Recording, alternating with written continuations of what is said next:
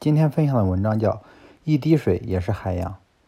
假如你有一笔钱，并且打算将其捐出，而将要可能接受这笔钱的有两个人，一个是已经富裕的商人，一个是刚够温饱的农民，你将面临怎样的选择呢？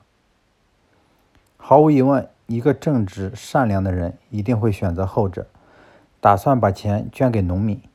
希望通过自己的努力来改善一下他的物质生活，而很少有人会将钱捐给商人。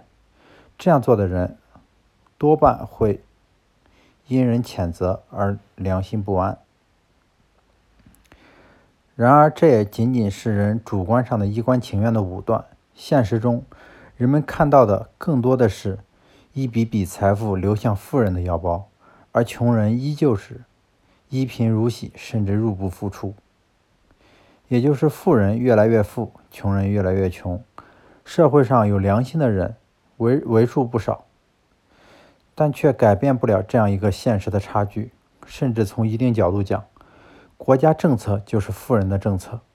国家巨大的财力支持是富人更富的动力保障。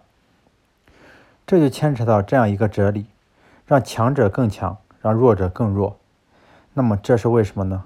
圣经中有一句这样的话：“让已经拥有很多的人获得更多，而对那些几乎一无所有的人，甚至连他有的也要剥夺。”这似乎有异曲同工之处。一滴水溅在地上，便向四周流散，不一会儿就停止了，因为它的方向太多，动力也就太小，注定会走不远。而沿着一定的一两个方向流去，它便会又快又远，更有力量。这是一个浅显的道理，而一旦运用起来，发挥的力量却是巨大的。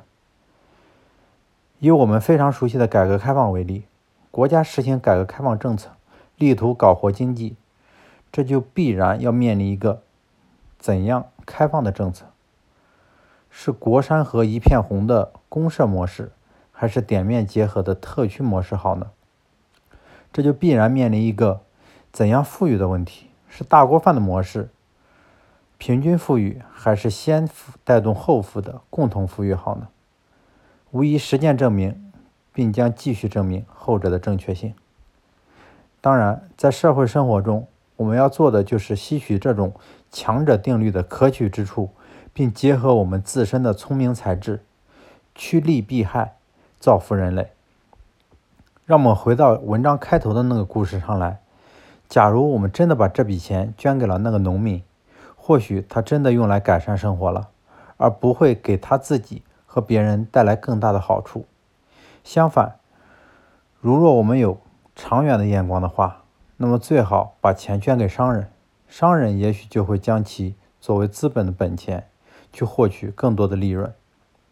这样，国家也就相应的增加了税收收入，而这些利利税最终也取之于民，用之于民，惠及亿万百姓。可以说，这样的人越多，其实就被帮助的人也越多。一滴水怎样变成海洋？这就必须使它变强。明确的方向感和重点突出的无畏精神，便是无往不胜的法宝。只有这样，一滴水也是海洋。